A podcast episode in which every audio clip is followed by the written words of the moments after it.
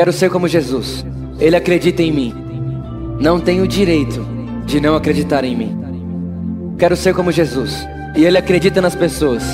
Não tenho direito de não acreditar nas pessoas. Quero ser como Jesus. E ele fez tudo por amor. Não temos o direito de não fazermos tudo por amor.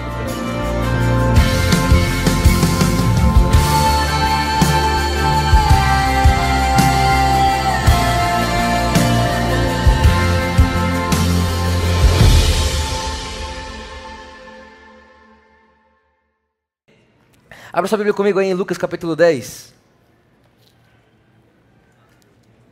Lucas capítulo 10.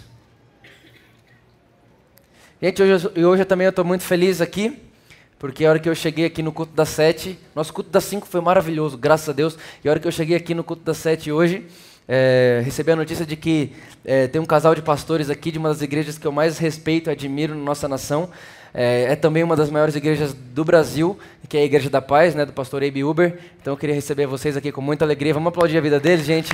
Muito obrigado por tudo que vocês estão fazendo no Brasil. Eu realmente me inspiro muito no coração da Igreja da Paz. A Igreja da Paz tem um pedaço do nosso coração aqui da nossa igreja. Que Deus continue abençoando e que vocês continuem sendo uma das maiores igrejas do Brasil, em nome de Jesus. Amém? amém. Vamos abençoar eles, gente? Fala amém. Lucas capítulo 10, a partir do versículo 25. Diz assim, ó: Certa vez, um advogado da lei levantou-se com o propósito de sub submeter Jesus à prova e lhe indagou: Mestre, o que preciso fazer para herdar a vida eterna? Ao que lhe Jesus propôs: O que está escrito na lei? Como tu a interpretas? E ele replicou: Amarás o Senhor teu Deus de todo o seu coração, de toda a sua alma, de todas as suas forças e com toda a sua capacidade intelectual, e amarás o teu próximo como a ti mesmo. Olha o versículo 28. Então Jesus lhe afirmou: Respondeste corretamente, fazei isso e viverás. 29. Ele, no entanto, insistindo em justificar-se, questionou a Jesus: Mas quem é o meu próximo? Olha para quem está do seu lado aí e fala: Quem é o meu próximo? Não, fala, fala forte. Quem é o meu próximo? Hoje nós iremos falar aqui sobre o nosso penúltimo valor. Né? Nós temos é, pregado uma série de valores por amor aqui na nossa igreja. E hoje é o nosso penúltimo valor que é pessoas. Pessoas. Sim, sem dúvida nenhuma, pessoas é um valor da nossa igreja. É, quando eu tinha mais ou menos uns 16 para 17 anos de idade, eu já morava aqui em São Caetano do Sul, e veio no meu coração um desejo absurdo de alguma forma tocar minha cidade. Então eu lembro que de um dia para o outro eu falei: Meu Deus do céu, eu vivo numa cidade e essa cidade precisa de mim. Porque se ela não precisasse, eu estava em outra cidade. Então, se eu estou nessa cidade, é porque essa cidade precisa daquilo que eu tenho, precisa de mim, precisa da minha voz, eu preciso fazer alguma coisa. Então, eu comecei a buscar dentro de mim ah, uma estratégia, uma forma, alguma coisa para mim fazer, para de alguma forma abençoar a minha cidade. Então, foi quando o Espírito Santo me deu uma brilhante ideia de começar a produzir camisetas, e dessas camisetas viria dinheiro e esse dinheiro a gente usaria para dar presente para as pessoas na rua, porque a gente já acreditava que quem ama dá. Então, né, às vezes você vê o pessoal sair para a rua para fazer, para falar de Jesus e a gente só entrega um panfletinho e fala Jesus te ama, Jesus te ama. Mas a, o método de Deus mostrar que ama é diferente. Deus mostra que ama dando. Então, a nossa cabeça era essa, vamos mostrar que a gente ama enquanto a gente dá. Então, a ideia era essa, vender camiseta, arrecadar recurso e distribuir presentes. E aí eu fui, cheguei no meu líder dos jovens na época, ele chama Ale, tio Ale, até hoje é um cara que eu admiro muito. Eu cheguei nele e falei assim, Ale, eu tô com um projeto no meu coração, eu tenho o desejo de fazer isso. O que, que, você acha? A gente começou a orar, a gente começou a orar junto e tal, e de repente ele disse, não, vamos começar a fazer. Eu lembro que um dia ele me chamou para orar comigo, e ele colocou a mão nas minhas costas, ele começou a fazer uma oração, uma oração, uma oração, uma oração, uma oração. De repente ele disse isso na oração, ó, presta atenção. Ele falou assim, Deus, que por amor a uma vida o Vitor nunca meça limites. Deus, que por amor a uma vida, o Vitor nunca meça limites. E aquele dia eu peguei para mim o que seria o tema da minha vida inteira: por amor a uma vida. Por amor a uma vida. Eu não sei se você sabe, mas a igreja por amor hoje só é por amor porque um dia teve o por amor a uma vida. Né? E como por amor a uma vida fica muito grande, então a igreja por amor é muito grande, né? quase um texto, então ficou igreja por amor. Mas na verdade veio disso, do por amor a uma vida. E eu comecei a pensar sobre isso, e sabe o que eu reparei? Presta atenção, no início de tudo, quando o homem peca e Deus vai restaurar o homem, Deus chama um homem chamado Abraão. E ele fala para Abraão assim: Abraão, você será pai de nações. Então Deus chama Abraão e fala: Abraão, você vai ser pai de nações. Ou seja, por amor às nações, Deus chamou Abraão. Estão comigo? Sim. Depois, um pouco mais para frente, depois de Abraão, vai aparecer um outro cara chamado Moisés. E para Moisés, Deus fala: Moisés, você vai libertar uma nação. Então repara, por amor às nações, Deus chama Abraão. Por amor a uma nação, Deus chama Moisés. Depois, um pouco mais para frente, vai aparecer um outro cara chamado Jonas. E Deus chamou Jonas por amor a uma cidade. Estão comigo? Então, ó, vamos lá. Deus chama Abraão e fala: Abraão, por amor às nações, eu, eu, chamo você. Chama Moisés e fala: Moisés, por amor a uma nação, a nação de Israel, eu chamo você. Ele chama Jonas e fala: Jonas, por amor à cidade de Nínive, eu chamo você. E um pouco mais para frente vem um outro cara chamado Jesus. E Jesus não veio por amor às nações, nem por amor à nação, nem por amor a uma cidade, mas Jesus veio por amor a uma vida. Só que quando eu percebi isso, quando eu comecei a perceber que Deus chamou Abraão para as nações e Jesus veio por uma vida, eu falei, uai, tem coisa errada? Deveria estar invertido? Porque quem concorda aqui comigo que Jesus é muito mais poderoso que Abraão? Sim ou não? Então, por que, que Deus chama Abraão para as nações e Jesus vem por uma vida? Por que, que por amor às nações vem Abraão e por amor a uma vida vem Deus? Repara, Deus envia alguém por amor às nações, mas quando ele vai enviar alguém por amor a uma vida, ele vem ele mesmo. Em vez de ele enviar alguém, ele fala: Não, por amor a uma vida vou eu. É por isso que Jesus disse: Eu posso ter cem. Se eu, deixo, se eu perder uma, eu deixo as 99 por amor a uma que se perdeu. Sabe que quando Jesus disse isso, ele não estava dizendo sobre algo que ele faria, ele estava dizendo sobre algo que ele fez. Porque Jesus, ele estava lá, no, ele estava com o Pai, ele estava rodeado de glória, ele estava rodeado de anjos, ele já tinha tudo isso, só que ele já não tinha mais eu e você. Então, por amor a uma vida, Deus se faz carne para te dar uma mensagem. Por amor a você, eu não meço limites. Então, antes da igreja viver por amor a uma vida, Jesus viveu por amor a ela, para que então ela pudesse viver por amor a alguém. Tem alguém comigo aí? Tem alguém entendendo o que eu estou falando aqui, sim ou não? Eu, não vou, eu, nunca, eu nunca na vida vou me esquecer desses, desses, desses dias na minha vida. Foi, foram poucos dias onde Deus começou a me mostrar o valor de uma vida. E uma das primeiras coisas que o Espírito Santo falou comigo, uma das primeiras coisas da minha vida foi isso: Vitor, você nunca vai entender o valor que tem uma multidão se você não entender primeiro o valor que tem uma pessoa. Vitor, você nunca vai entender o que são mil pessoas se você não entender o que é uma pessoa. Porque o valor da multidão está em uma pessoa só. E eu queria mostrar para você a mente desse Deus que João 3,16 que Deus, diz que Deus amou o mundo que deu seu filho. Mas ao mesmo tempo que ele ama o mundo, ele fala, eu deixo o mundo todo para buscar um. Não parece meio. Peraí, então o que, que você ama? O que, que você deixa? Aquelas 99 que você deixa, você não ama? Na verdade, Jesus está deixando uma mensagem muito explícita aqui que a gente vai conversar sobre ela hoje à noite. Hoje à tarde eu estava na minha casa e eu estava pensando sobre isso, sobre por amor a uma vida, sobre o que Jesus queria falar com a gente aqui hoje à noite, e o Espírito Santo me disse uma coisa. Ele disse assim para mim, Vitor, o meu mandamento nunca foi ame as nações. Todo mundo que está aqui, se você já me ouviu falar duas vezes na sua vida, você já ouviu falando essa palavra, nações. Porque o tempo todo eu estou lembrando, gente, nós, como filhos de Deus, somos herdeiros das nações. A Bíblia diz isso. E a Bíblia diz: pede-me, te darei as nações. Então nós precisamos pedir. E eu falo muito disso. E o Espírito Santo falou comigo hoje, Vitor, o mandamento não é ame as nações, o mandamento é ame o seu próximo. E o Espírito Santo falou, Vitor, enquanto você olhar para a nação e querer amar a nação toda, amar todo mundo, você vai se decepcionar com você, porque você não vai chegar lá. Não tem como eu amar o mundo inteiro. E o Espírito Santo falou para mim, Vitor, quem amou o mundo inteiro foi Deus quando enviou Jesus. Deus enviou Jesus, amou o mundo inteiro, e agora o que eu faço? eu amo o meu próximo, continuando aquilo que Jesus começou amando o mundo. Aquilo que Jesus começou amando o mundo, nós continuamos amando o próximo. Agora a pergunta é: quem é o meu próximo? Quem é o meu próximo? Quem é a pessoa que eu preciso amar? Repara que Deus, Ele está com os olhos nas nações, porque Ele amou o mundo e deu seu Filho, mas o coração dele está inclinado a uma pessoa. Então, olha, que, olha, que, olha a mente de Deus, porque Deus amou o mundo, Ele deu seu Filho, mas ao mesmo tempo que Ele ama o mundo, o coração dele está inclinado para uma pessoa só, e para Ele, uma pessoa só vale mais que todo o resto. Olha que mente absurda! É a mente de Cristo.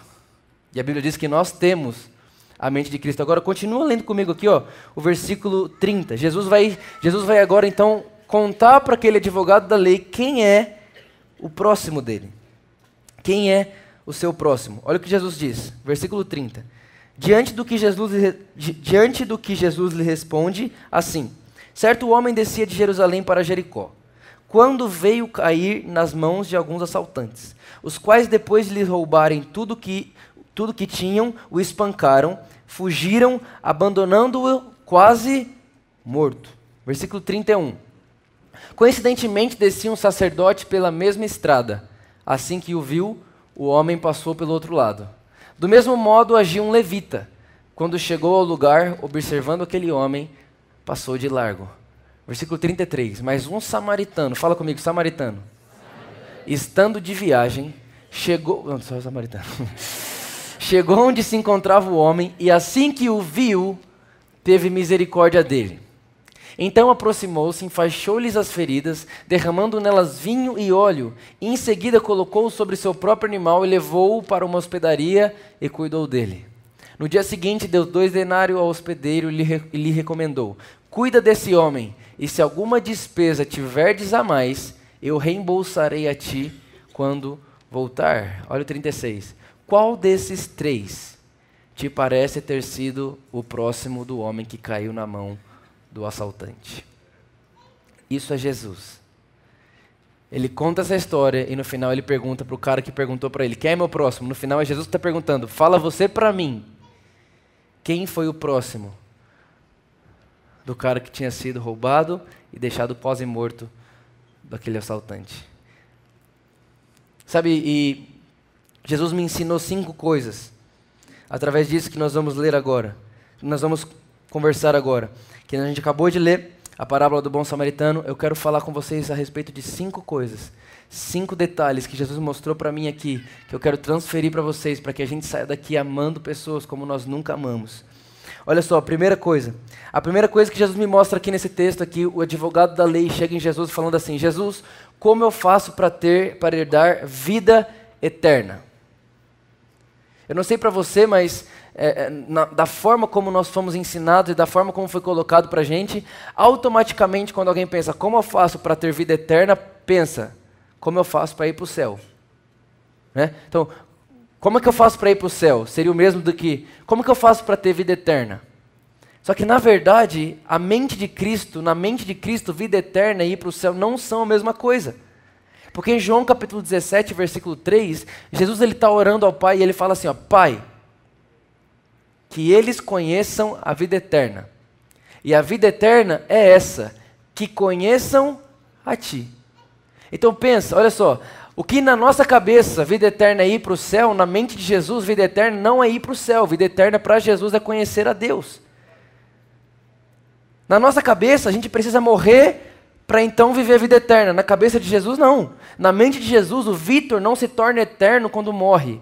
Na cabeça de Jesus, na mente de Cristo, Vitor se tornou eterno quando ele começou a conhecer alguém que é eterno.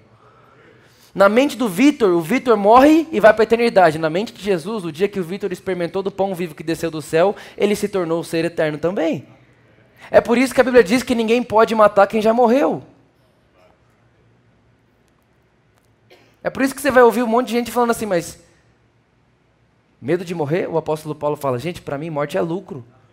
Mas quem tem coragem de dizer que morte é lucro? Só quem já morreu um dia, porque como que ele vai saber que morte é lucro se nunca morreu?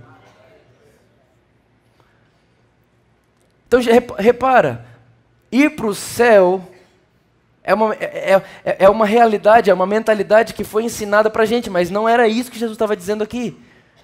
Na verdade, o que Jesus estava ensinando através dessa parábola é mais ou menos isso. O advogado chega nele e fala: Jesus, como que eu faço para conhecer a Deus? Vida eterna para Jesus é conhecer a Deus. E esse cara chegou e perguntou: Como que eu faço para ter vida eterna? Então, na verdade, ele estava perguntando: Como eu faço para conhecer a Deus? E sabe o que é mais interessante? Que Jesus começa a ensinar esse cara como é que faz para ele conhecer a Deus. E no final da história, o que Jesus ensina para ele e que Jesus ensina para mim e para você é que nós amamos a Deus quando amamos o próximo. O que Jesus está ensinando para mim e para você é que nós herdamos vida eterna, ou seja, nós conhecemos a Deus quando nós amamos a Deus no próximo. Sabe o que isso significa? Que o dia que você falar assim, Deus, eu quero te conhecer, no outro dia vai aparecer lá no seu trabalho um cara que você nunca perdoou. E aí você vai conhecer a Deus perdoando ele. Você fala, não, Vitor, meu Deus, eu estou orando, eu quero conhecer Jesus. Amanhã, lá onde você vai estar, vai chegar o cara que te traiu. E aí você vai conhecer Jesus, perdoando ele como Jesus te perdoou. Não, mas eu, eu quero conhecer a Deus. Aí Jesus coloca um próximo do seu lado. Só que você está tão ocupado querendo conhecer a Deus que você não percebeu que conhecer a Deus está em amar o próximo como Deus te amou. Não, Deus, eu, eu quero uma oportunidade. Nossa, como eu queria poder fazer um seminário para poder conhecer a Deus. Como eu queria poder fazer uma faculdade para conhecer a Deus. E se eu dissesse para você que o conhecimento de Deus está no próximo a quem você deve amar? E você não precisa pagar mensalidade para isso. Não, Vitor, mas eu preciso crescer no conhecimento das Escrituras. Você cresce no conhecimento de Deus à medida que você ama Deus no próximo.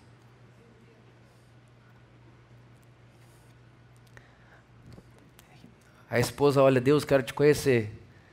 Chega lá em casa, vai deitar na mesma cama que o marido que não fala uma semana. Conheça Deus, perdoando o seu marido. Como Deus te perdoou. Repara, o meu próximo é a oportunidade que Deus me dá de conhecê-lo. Sim ou não? Está claro? Esse silêncio todo é de entendimento de falta de entendimento? Estão comigo? Pastorzão. Fala assim para quem está do seu lado: ame a Deus no próximo. O apóstolo do amor, João, ele diz o seguinte: é impossível alguém amar a Deus que não vê e não amar o próximo a quem vê. Gente, não é que é difícil, não é que é quase impossível, não, ele diz é impossível, não tem como. É impossível, você nunca, é impossível, não tem como. Você falar para mim que você ama Deus, que você não vê, e você não amar o cara que está do seu lado que você vê. É impossível. Gente, de verdade, você quer saber qual é a melhor forma de você conhecer a Deus? Amando a Deus no próximo. E sabe o que é mais legal? Que isso está mais perto do que você pode imaginar. Está na pessoa que está do seu lado agora e você não está sabendo que ela está precisando de você. Tem alguém feliz ainda? Essa é a primeira coisa que isso aqui ensina para mim e para você. Que esse texto ensina para mim e para você. Segunda coisa, a Bíblia diz que eles estavam saindo de Jerusalém para Jericó. Jerusalém, gente, é o lugar de culto. Estão comigo? Jerusalém é lugar de cultuar a Deus. Ou seja, o que Jesus está querendo dizer é mais ou menos isso. Nesse dia, eles estavam saindo do culto do por amor. Eles estavam saindo do culto da Igreja da Paz. Eles estavam saindo da poema. Eles estavam saindo da igreja. Eles estavam saindo do momento de culto. Ou seja, saindo de Jerusalém, onde era o templo, indo para Jericó. Ou seja, eles estavam voltando para casa. Eles tinham acabado de participar de um culto. Aí aqui é o que mais me impressiona. Que Jesus pega as duas figuras mais respeitadas pelo judeu, que é o sacerdote e o levita. Jesus pega o sacerdote e o levita, que era a imagem de Deus para o judeu. Ou seja, o judeu era assim: o representante de Deus na terra era o sacerdote e o levita. O judeu encontrava Deus no sacerdote e no levita. Quem que era o sacerdote do levita se fosse hoje, por exemplo? Seria eu que estou aqui pregando, o sacerdote, e os levitas é quem acabou de ministrar. Jesus pega essas duas imagens, essas duas figuras, e começa a contar uma história com elas. E sabe o que é mais incrível? É que na história eles não representam Deus, eles são o vilão da história. Olha a mente de Jesus. O que, Jesus está dizendo para mim para você? Olha, tinha um sacerdote e um levita saindo do culto. E, cara, de verdade, o, o, sacerdote e o levita, eles guardavam a lei. Eles iam no culto toda semana. Eles tinham toda uma agenda religiosa. Eles eram dizimistas, eles eram ofertas. Eles tinham tudo isso. Jesus está dizendo: tinha um sacerdote e um levita querendo amar Deus no templo, mas não estava querendo amar Deus no próximo. Eles iam no culto toda semana, eles iam na igreja toda semana, mas eles não só iam, eles cantam. Ele prega, ele toca. Mas é impossível amar a Deus no culto e não amar a Deus no próximo. É impossível amar a Deus no domingo e não amar o seu colega de trabalho na segunda. É impossível. Gente, é impossível. A Bíblia diz: quem ama a Deus, ame também o seu próximo. Você consegue medir o seu amor por Deus à medida que você ama alguém. É impossível. Jesus estava mostrando para mim e para você: olha, tem gente que está fazendo serviço ministerial dentro da igreja, mas não está amando o próximo fora de lá. O serviço religioso está bem feito, mas o conhecimento de Deus não, porque o conhecimento de Deus vem enquanto eu amo Deus no próximo. Mas sabe qual é o problema? É que hoje em dia as pessoas oram e dizendo assim: Deus, faz de mim sacerdote levita na sua casa, mas me mostra pessoas que estão orando, Deus, faz de mim um bom samaritano na rua.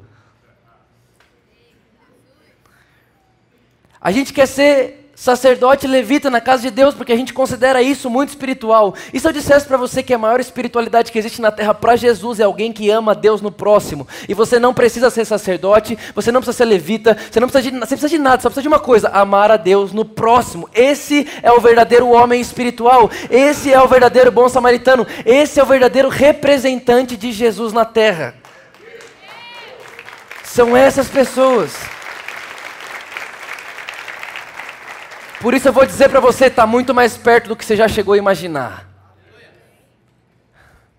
Para você crescer no conhecimento de Deus, você só precisa de um próximo. E isso você tem toda hora. É verdade ou não é? Tem alguém comigo aí? Aleluia. Alto nível de justiça própria, sacerdote levita. Trabalhavam no templo, eram os espirituais da época mas queriam amar a Deus sem amar a Deus no próximo. A quarta coisa absurda que tem aqui é um samaritano. Gente, não sei se você sabe o que significa isso, mas o que aconteceu? Na época que foi ter a reconstrução do templo em Jerusalém, os samaritanos tentavam ajudar os, os, os judeus a construírem o templo e os judeus não deixaram eles ajudar. Então ali houve uma divisão muito feia, foi uma briga muito feia. Então judeu e samaritano se tornaram inimigos uns dos outros. Não, não, não, eles não se conversavam. Eles não tinham relacionamento nenhum. E Jesus, quando vai contar essa parábola, ele fala: olha, tinha um sacerdote, tinha um levita, que é quem representa Deus para vocês, e tinha um samaritano, que é quem vocês chamam de inimigo. E o samaritano, sabe o que é legal? O samaritano não tinha templo em Samaria, então eles não tinham onde ir no culto. Então, eles não tinham costumes religiosos, eles, não tinham vida religiosa no templo. Mas quando Jesus conta uma história para dizer quem o representa, ele chama alguém que o representa de samaritano. Mostrando para mim e para você uma coisa que um pastor amigo meu, que é um dos pastores referenciais no Brasil, ele sempre fala. Ele fala assim: Vitor, Deus tem amigo que não é evangélico.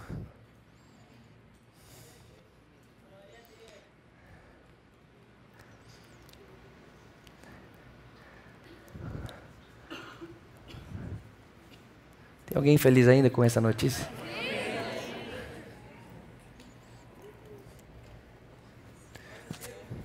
Então Jesus pega um samaritano, um cara que não tem costume religioso, um cara que não tem templo, não tem, não tem templo, imagina. Imagina alguém chegar em você e falar assim, eu nunca, nunca fui numa igreja. Você vai falar, isso, você precisa de ir. Mas quando você chegar lá na eternidade, você vai ver que ele era amigo de Deus. Por quê? Porque mesmo ele nunca entrando no templo, ele amava Deus no próximo. Glória a Deus. Estão comigo aí? O samaritano. Agora, o samaritano, além disso, ele era considerado um inimigo. Ou seja, o que Jesus está fazendo nessa história? Ele está mostrando uma coisa para mim e para você. Vitor, não importa quem você seja, você não precisa de título, você não precisa de mega hiper conhecimento bíblico, você não precisa de muita coisa para ser meu representante. Vitor, o que você precisa para me representar é uma coisa só: ser o próximo de alguém. Talvez você está aqui e você fala assim, não, é que esse negócio de pregar é só para quem tem dom de pregar, para quem sabe falar, para quem é pastor. Não! É para quem quer amar a Deus no próximo. É para quem quer amar a Deus no próximo. É por amor a uma pessoa, por amor a uma vida. Por amor a uma vida. Uma vida. O desejo de Deus é por pessoas que o representem. Agora presta atenção. No estilo de vida que Jesus pediu para termos, qualquer pessoa pode ter. Independente do que ela seja, do que ela tenha, de onde ela mora, qualquer pessoa pode viver o estilo de vida que Jesus pediu, meu e seu. Porque todo mundo que está aqui tem um próximo amanhã de manhã. Está mais perto do que você imagina. Alguém chega e fala, Vitor, eu não sei como faço para viver meu chamado. Está no próximo. Vitor, não sei como. Está no próximo. Conheça Deus enquanto você ama o seu próximo. Amém? E a quinta coisa. É a coisa mais incrível que acontece aqui para mim. O samaritano ele chega no, no, no, hospital que ele deixou o menino e fala assim: Ó, tá aqui dois denários. E se ele gastar mais alguma coisa, eu vou vir aqui e vou pagar o que precisar. Ou seja, ele não terceirizou o próximo dele. Ele falou assim: esse próximo é o meu e eu vou por ele até o final. Ele não terceirizou o próximo dele. Mas o que acontece é que assim, ó, você tem um próximo, aí você vê que ele tem uma necessidade, aí você vem para a igreja e fala: Vitor, eu encontrei um cara que tem uma necessidade. Não, ele é o seu próximo. Não é o meu. Ele é o seu próximo, não terceiriza o seu próximo. Se ele é seu próximo, ele é seu. Vitor, mas eu não tenho dinheiro. Se Jesus pôs ele do seu lado para você amar o seu próximo, é porque Jesus sabe que dentro de você tem tudo que aquela pessoa precisa para sair transformada do seu lado. Mas não, as pessoas estão acostumadas a terceirizar o próximo. Terceiriza para a igreja, mas ué, a igreja não é você? Você tem que trazer para a igreja para ser amada porque a igreja não foi até lá. Mas se a, igreja, se a igreja foi até lá, não precisa trazer para a igreja. A igreja foi lá, resolve. Faz. Não, Vitor, eu conheci um cara que está precisando de ajuda. Ajuda? Não, mas é. Mas, Vitor, que isso? A igreja pode ajudar mais do que eu. Você não sabe que você, tá, você, tá, você acabou de pegar a oportunidade da sua vida de conhecer a Deus e terceirizar.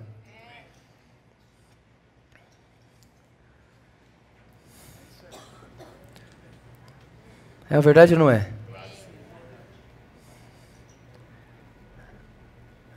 Você está lá no seu trabalho, alguém chega em você e fala assim: Nossa, estou muito mal, estou muito triste, estou precisando de alegria. Você fala: Vamos na igreja.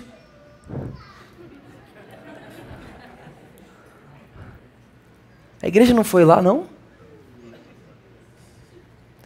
Pare de terceirizar seu próximo. Ele é o seu próximo. E você tem tudo o que ele precisa. Você tem dentro de você tudo o que o seu próximo precisa, que é o amor de Deus por você. Então, quando você tem o amor de Deus por você, você sabe amar alguém como Deus te amou. E é tudo que ele precisa. É tudo que ele precisa. Olhe para quem está do seu lado e fala: para de terceirizar seu próximo.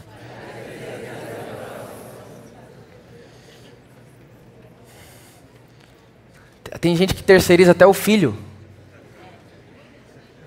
Chega em mim e fala assim: Vitor de Deus, ajuda que meu filho. Hum. Então.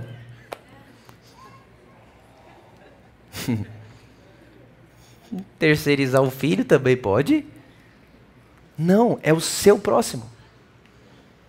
Sua família é o seu próximo. É o seu próximo, faz você. Não terceiriza, não, tem dentro de você mais do que você pode imaginar. Tem mais coisa boa dentro de você do que você pode imaginar. E você tem mais para oferecer do que você pode imaginar. Porque na verdade a Bíblia diz que nós recebemos o Espírito sem limitações. Se eu dissesse que você não tem limitações naquilo que você pode oferecer, você acredita? Está feliz ainda ou não? Eu me lembro uma vez que eu tava, tinha acabado de sair do Senai e eu fiz Senai, né, fiz Senai de ferramentaria, então eu saí do Senai, fui para a empresa de tarde fazer estágio. Aí quando eu saí da empresa estava com muita fome, mas muita fome mesmo. Então eu parei no mercado e falei, vou comprar um, um salgado para mim e um H2O. E na hora que eu estava comprando um salgado, o Espírito Santo falou para mim, Vitor, compra dois, compra um para mim também. Eu falei, uai. Ou ele enlouqueceu ou eu. Alguma coisa não está normal aqui. Mas eu comprei dois. Eu comprei dois salgados e dois H2O. E peguei o meu H2O e meu salgado, deixei na minha mão e depois o outro, o do Espírito Santo, dentro da sacola. Eu falei, ó, oh, quando você estiver com fome, avisa. tá aqui. Aí estou eu chegando na minha casa, perto da rua de casa, eu vejo um cara trabalhando na rua, ele é um morador de rua, estava trabalhando. O Espírito Santo falou, Vitor, é para ele. Eu disse, tá bom. Então eu fui até aquele cara e falei, tudo bem, tudo bem, você está com fome? Cara, estou morrendo de fome, então tá aqui, comprei para você. E dei para ele, a gente conversou um pouco, ele me agradeceu muito, enfim. A hora que eu estou saindo de lá, o Espírito Santo fala comigo, Vitor, a Bíblia diz que quem dá ao pobre dá a Deus. Eu comi ou não comi esse lanche?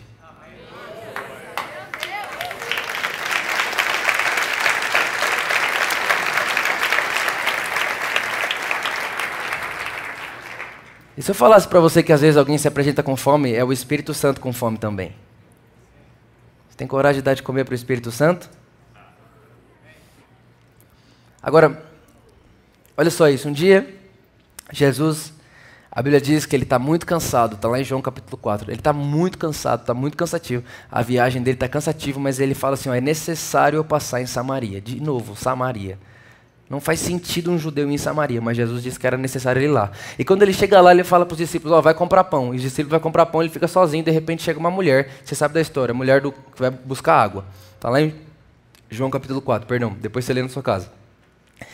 Resumo da história: a mulher chega para buscar água, Jesus começa a conversar com ela, Jesus começa a perguntar coisas para ela, Jesus começa a ter um papo com ela e se apresenta para ela como Cristo. E ama aquela mulher. Repara, só está Jesus e uma mulher. Só está Jesus e uma mulher. Não tem mais ninguém lá. Mas Jesus estava amando ela, sim ou não? Sim. Estava cansado, não foi para casa, foi para lá para amar ela. Aí a Bíblia diz que quando ela terminou de ouvir Jesus, ela correu para dentro da cidade e trouxe a cidade inteira para ouvir Jesus falar. A cidade inteira ouviu Jesus falar. E depois a cidade falou: Jesus, você não quer ficar aqui mais dois dias com a gente, não? Então repara: Jesus ainda ficou mais dois dias pregando em Samaria, uma terra de inimigo, porque ele amou uma pessoa. Repara, gente, olha aqui. Quando Jesus amava aquela mulher, ele amava a cidade dela. Você consegue acreditar que ama uma pessoa, está amando uma cidade? Hum. Um outro dia, Jesus ele chega num lugar, Gadara, e tem um endemoniado de Gadara, que é o Gadareno, que a gente chama. A Bíblia diz que ele era tão endemoniado que ele, ninguém conseguia prender aquele cara. Só que Jesus foi lá e ele só pregou para esse cara, pregou para mais ninguém. Ele só amou esse cara, mais ninguém. Mas quando ele foi embora, aquele cara ficou lá e ganhou a cidade inteira. Ou seja, quando Jesus amava aquele cara, ele amava a cidade inteira. Outro dia Jesus está pregando para uma multidão. Ele para de pregar para a multidão e vai até Zaqueu. Aí todo mundo fala, gente do céu, o que, que Jesus está fazendo? Ele estava pregando para uma multidão, parou de amar a multidão para ir amar um só. O que ninguém sabia é que por amor a Zaqueu, Jesus ia lá, ia jantar na casa dele. E enquanto Jesus jantava na casa dele, o coração de Zaqueu foi convencido. E a Bíblia diz que ele devolveu mais do que ele tinha roubado para todo mundo. Ou seja, enquanto Jesus amava Zaqueu, ele dava para todo mundo que de alguma forma Zaqueu tinha tirado. E se eu dissesse para você que toda vez que você ama alguém, não é só aquilo ali que você está vendo que está acontecendo, tem mais coisa acontecendo que você nunca vai poder ver. Sabe por que você está sentado aqui hoje me ouvindo falar? Porque um dia alguém amou alguém, que amou alguém, que amou alguém, que amou alguém, que chegou na sua mente, chegou em você e hoje você está aqui. Por amor a uma vida, essa multidão está aqui hoje. Tudo começa com uma pessoa. E de um em um. De uma em uma pessoa que escolhe amar Deus no próximo. E eu acredito que a gente pode ver um Brasil salvo.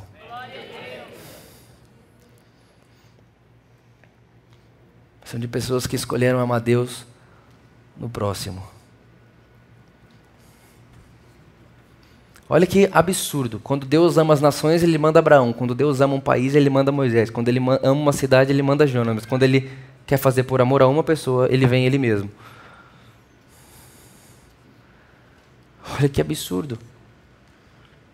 Olha só Enoque, a Bíblia diz que Enoque andou com Deus e Enoque já não era porque Deus o tomou para si. Na velha aliança, Deus tomava para ele uma pessoa que andava com ele. Na nova aliança, Deus se arrebata para a terra para andar com uma pessoa só. O que, antiga, o que antigamente Deus arrebatava um que andava com ele, agora Deus se arrebata para andar com um.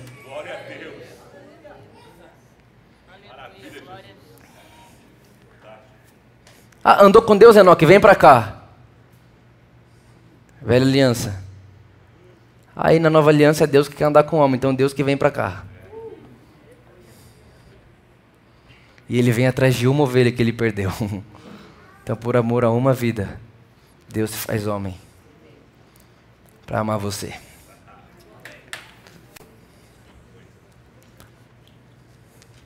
Um dos grandes heróis da fé dos últimos 100 anos se chama Bob Lee Jones. Ele é o pastor do Danduque. Então, o meu pastor é o Leandro, meu, o pastor do Leandro é o Mark Schuber, o pastor do Mark Schuber é o Danduque, o pastor do Danduque era o Bob Lee Jones. E ele conta que teve uma, uma, uma vez que ele morreu, ele estava no hospital, ele morreu, ele teve um encontro com Jesus, mas ele ressuscitou. E no encontro que ele teve com Jesus, ele viu, ele via Jesus, ele estava com a mão cheia de obras. Ele fez muita igreja, fez muita conferência, viajou o mundo inteiro. Ele tinha muita coisa para apresentar para Jesus, mas muita coisa. Então ele tinha muita coisa nesse braço, muita coisa. Ele chegou falando que tendo que equilibrar o tanto de coisa que ele tinha na mão. E quando chegou diante de Jesus, ele Jesus, olha aqui, olha aqui. Jesus falou: "Põe tudo isso aí no lado aqui". E ele colocou tudo aquilo do lado. E foi sem, sem nada nas mãos até Jesus. Falou: "Uai, Jesus, o que, que foi isso?" Aí ele disse que Jesus olhou para ele e falou assim: Bob, você viveu mais de 70 anos na terra. E minha pergunta para você é uma só: Você aprendeu a amar? Bob, você aprendeu. Jesus, mas e as igrejas? E as conferências? E as viagens? Bob, de tudo que importa, você aprendeu a amar? Você aprendeu a amar as pessoas? Você aprendeu a amar seu próximo? Um outro herói que esse já é mais recente, talvez você conheça, chamado Kenneth Egan. Foi um cara absurdo, é um absurdo. Até hoje os ensinamentos dele regem muita coisa na teologia brasileira. Ele viu Jesus e quando ele chegou diante de Jesus, ele disse que Jesus ficava olhando para ele assim, procurando alguma coisa no corpo dele. Ele não estava entendendo nada. Ele disse: "O que, que Jesus está querendo achar em mim?"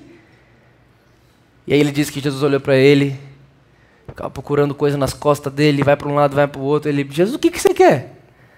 Aí Jesus falou assim para ele, Kenneth, o que importa aqui é o quanto de mim que você tem em você.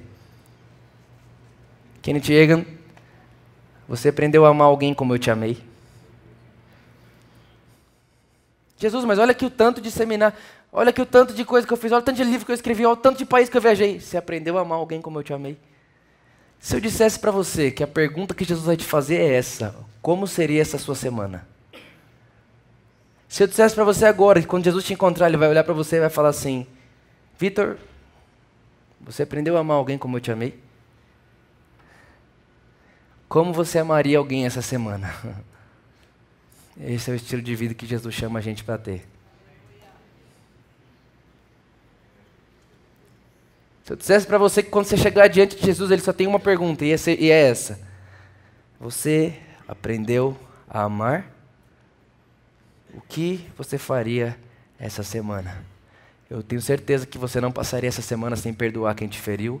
Eu tenho certeza que você não passaria essa semana sem ir atrás da pessoa que você feriu. Eu tenho certeza absoluta que você não passaria essa semana sendo inimigo de quem mora dentro da sua própria casa. Eu tenho certeza absoluta que você não seria e não xingaria aquela pessoa que trabalha do seu lado amanhã. Eu tenho certeza absoluta que se você acreditar que Jesus vai te perguntar se você aprendeu a amar, amanhã todo mundo à sua volta vai entender o tanto que Deus te amou.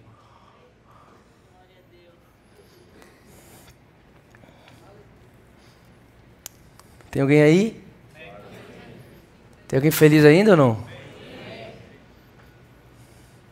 vim aqui hoje, nesse valor que é um dos meus preferidos também, pessoas, para dizer para você que você tem muita, muita gente à sua volta para guardar o amor de Deus só para você.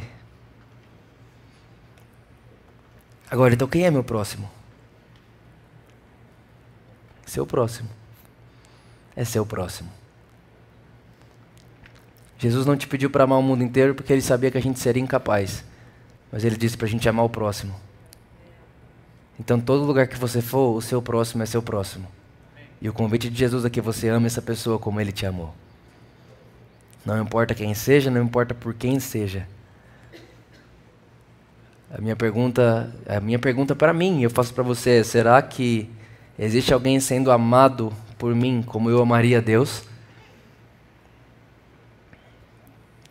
É exatamente isso que a Bíblia diz, por exemplo, sobre homem e mulher. A Bíblia diz que o homem deve amar sua esposa a ponto de morrer por ela. E a Bíblia diz que a esposa deve respeitar o seu marido, como a igreja respeita Jesus. É isso ou não é? Sim ou não? Então repara. A Bíblia está dizendo o seguinte: homem, você precisa se tornar alguém que vale a pena respeitar. E mulher, você precisa se tornar alguém que vale a pena morrer. Então, mulher, o dia que você se tornar alguém que vale a pena morrer, você encontrará um homem que vale a pena respeitar. E homem, o dia que você encontrar, um dia que você se tornar um homem que vale a pena respeitar, você encontrará uma mulher que vale a pena morrer. A Bíblia está convidando a gente o tempo inteiro a fazer pelo próximo o que Deus fez pela gente. Seja ele do mais perto ou mais longe, o próximo é próximo. Pode ser sua esposa, seu filho, sua filha ou seu colega de trabalho. É seu próximo. Você está lá para amá-lo.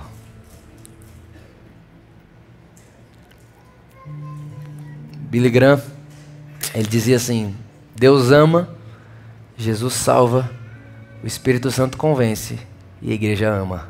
Aleluia, glória a Deus. Essa precisa ser a nossa vida. Amar a Deus no próximo. Não é convencer, não é salvar, é amar a Deus no próximo.